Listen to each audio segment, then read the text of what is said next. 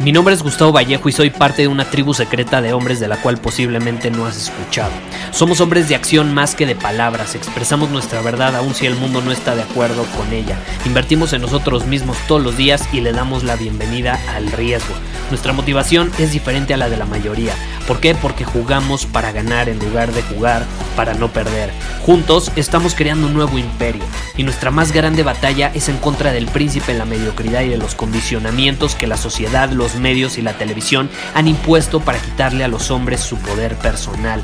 Si le preguntas a las personas normales, a la sociedad y a las escuelas, te dirán que estamos locos y que somos rebeldes. Y sí, tienen razón. Estamos locos, somos rebeldes, pensamos diferente y por eso el futuro nos pertenece. Somos hombres superiores y estos son nuestros secretos.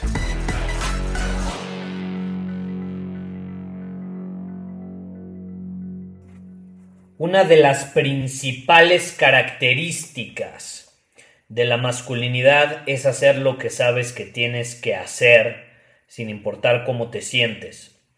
Estoy hablando de llevar a cabo tu deber sin importar pues si tienes ganas o no tienes ganas. Y yo sé que esto suena fácil, pero no lo es tanto. Principalmente cuando se trata de hacer cosas que la mayor parte de la gente está haciendo. ¿Por qué? Porque a un nivel subconsciente nos da miedo arriesgarnos y comenzar a hacer lo opuesto a lo que hace la mayoría. ¿Por qué? Porque somos seres sociales. Nos gusta pertenecer a una tribu, a un nivel profundo, primitivo, necesitamos pertenecer a una tribu.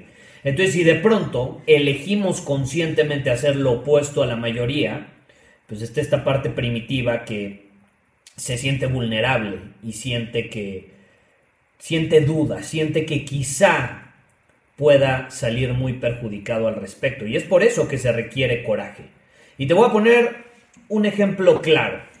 Eh, te estoy grabando esto en medio de un lunes y este fin de semana resulta que en México hubo diferentes eventos. Fue una, uno de los fines de semana donde más turistas llegaron a la Ciudad de México porque se mezcló eh, un festival del Día de Muertos y al mismo tiempo, bueno, desfile Día de Muertos en la capital, luego al mismo tiempo se mezcló con la Fórmula 1 y también creo que se mezcló con la final del fútbol mexicano, si mal no recuerdo. Ahora, ¿qué sucede? Yo no vi ninguno de los eventos deportivos, no los vi. Ahora, tuve ganas de ver la Fórmula 1, tuve ganas de ver la final del fútbol mexicano. Pues sí, tuve ganas, porque número uno, me gusta el fútbol y número dos, la Fórmula 1, pues recientemente es bastante interesante porque pues tenemos un piloto mexicano que es bastante bueno, ¿no? Pero ¿qué sucedió? No vi ninguno de los dos. Y elegí conscientemente hacer lo opuesto a lo, a lo que hizo la mayoría porque tengo prioridades bien definidas. Y al mismo tiempo resulta que el hacer lo opuesto a la mayoría me ayuda a fortalecer mi músculo de la disciplina y el enfoque. ¿Quieres saber cómo puedes entrenar tu disciplina y enfoque? ¿Cómo lo puedes llevar al siguiente nivel? Elige conscientemente muchas veces hacer lo opuesto a lo que hace la mayoría. Porque es en esos momentos donde las masas hacen una cosa y tú te sientes casi obligado a hacer lo mismo, es en esos momentos donde realmente se pone a prueba tu capacidad de tener bien definidas las prioridades que has definido en el pasado y también tu capacidad de ser disciplinado y mantener el enfoque con tus compromisos. Porque vamos a ser honestos, cualquiera puede ser disciplinado y mantener el enfoque si vive aislado en la montaña y solo convive con su perro. Yo puedo ir a la montaña, a una cabaña, con mi perro y yo te garantizo que si vuelvo seis meses, un año después, voy a estar en otro nivel en mi vida, voy a haber hecho ejercicio de forma disciplinada, de forma constante, quizá habré aprendido a hablar algún otro idioma en internet, eh, he leído muchos libros, es decir, no es complicado ser constante cuando no tenemos distracciones y cuando estamos libres de estímulos o incluso tentaciones. Cualquiera puede ser disciplinado en ese entorno. La verdadera prueba en cuanto a la disciplina es cuando la sociedad, nuestros amigos, estímulos constantes del entorno nos quieren sonsacar a desviarnos de nuestro camino. Ahí es donde debemos mostrar si tenemos esta capacidad de coraje, de hacer las cosas, incluso si nos dan miedo. Ese es el coraje. El coraje no es no tener miedo, es actuar a pesar de sentir miedo. Y quiero que lo observes porque también, por ejemplo, se acerca el Mundial de Fútbol, ¿no? Estamos a menos de un mes de que inicie el Mundial de Fútbol y vas a ver a hombres en todo el mundo hipnotizados durante 30 días con partidos de fútbol. ¿Qué es lo interesante aquí? ¿Está mal ver el fútbol? No.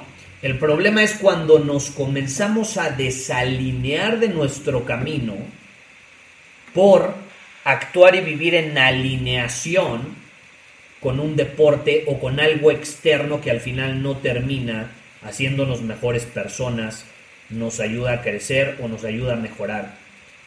Es simple y mero entretenimiento. A menos de que tú seas futbolista que va al mundial, ¿no? Obviamente ahí las cosas son diferentes.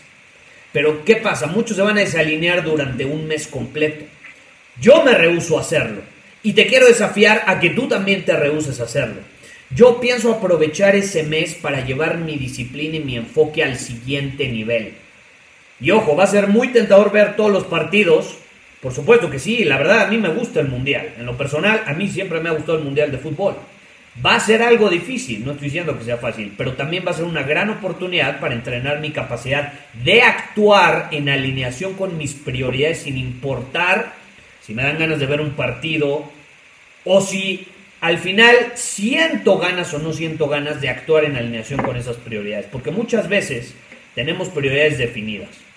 Ok, yo me comprometo a hablarle a X cantidad de clientes. O yo me comprometo a ir al gimnasio X cantidad de días a la semana. Ah, pero resulta que un día que yo me había comprometido a ir al gimnasio a esa misma hora hay un partido de fútbol y entonces pues no pasa nada, voy a dejar a un lado mi prioridad y mi compromiso previamente definido para ver el partido de fútbol que tengo ganas de ver en ese momento.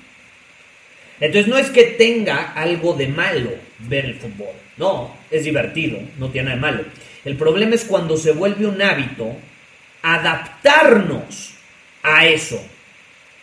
El problema es cuando se vuelve un hábito programar, agendar o cambiar tu vida en alineación con eventos que tienen nulo impacto en tu crecimiento.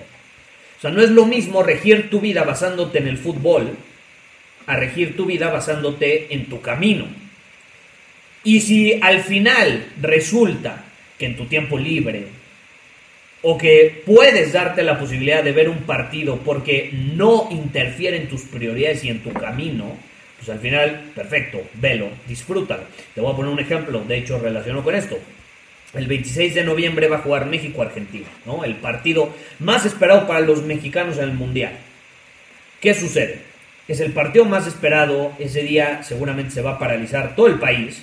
Y adivina qué, ese día uno de mis mejores amigos se va a casar. Y de hecho yo le reconozco mucho esta decisión porque se requieren muchos pantalones casarte el día en que juega México contra Argentina. Ahora, ¿qué sucede? Él no está rigiendo su vida basándose en un partido de fútbol, él está rigiendo su vida basándose en sus prioridades, la cual en ese caso es casarse. Y si hubiera tenido la posibilidad de ver el fútbol, pues lo hubiera visto, pero no.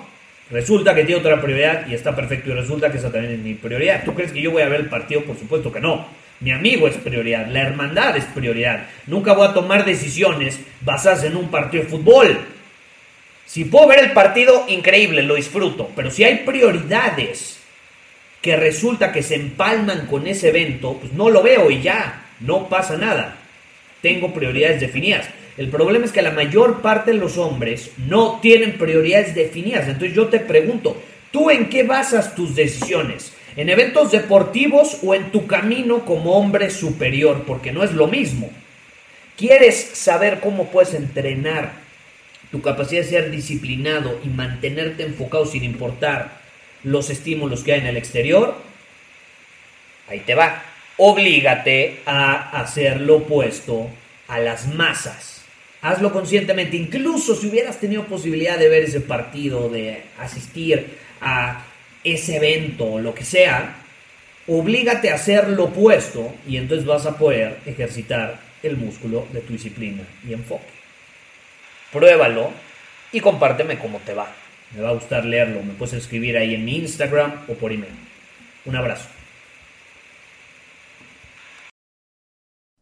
Muchísimas gracias por haber escuchado este episodio del podcast. Y si fue de tu agrado, entonces te va a encantar mi newsletter VIP llamado Domina tu Camino. Te invito a unirte porque ahí de manera gratuita te envío directamente a tu email una dosis de desafíos diarios para inspirarte a actuar. Además, ahí comparto también información que no puedo compartir abiertamente en ningún otro lugar. Y por si fuera poco, como suscriptor del newsletter vas a tener acceso anticipado a programas masterclass y eventos exclusivos que hacemos detrás de cámaras. Simplemente ve a mi Instagram, si no me sigues búscame como Gustavo Vallejo, envíame un mensaje privado con la palabra secreto, repito, la palabra secreto, y de ahí me encargo para que quedes registrado completamente gratis.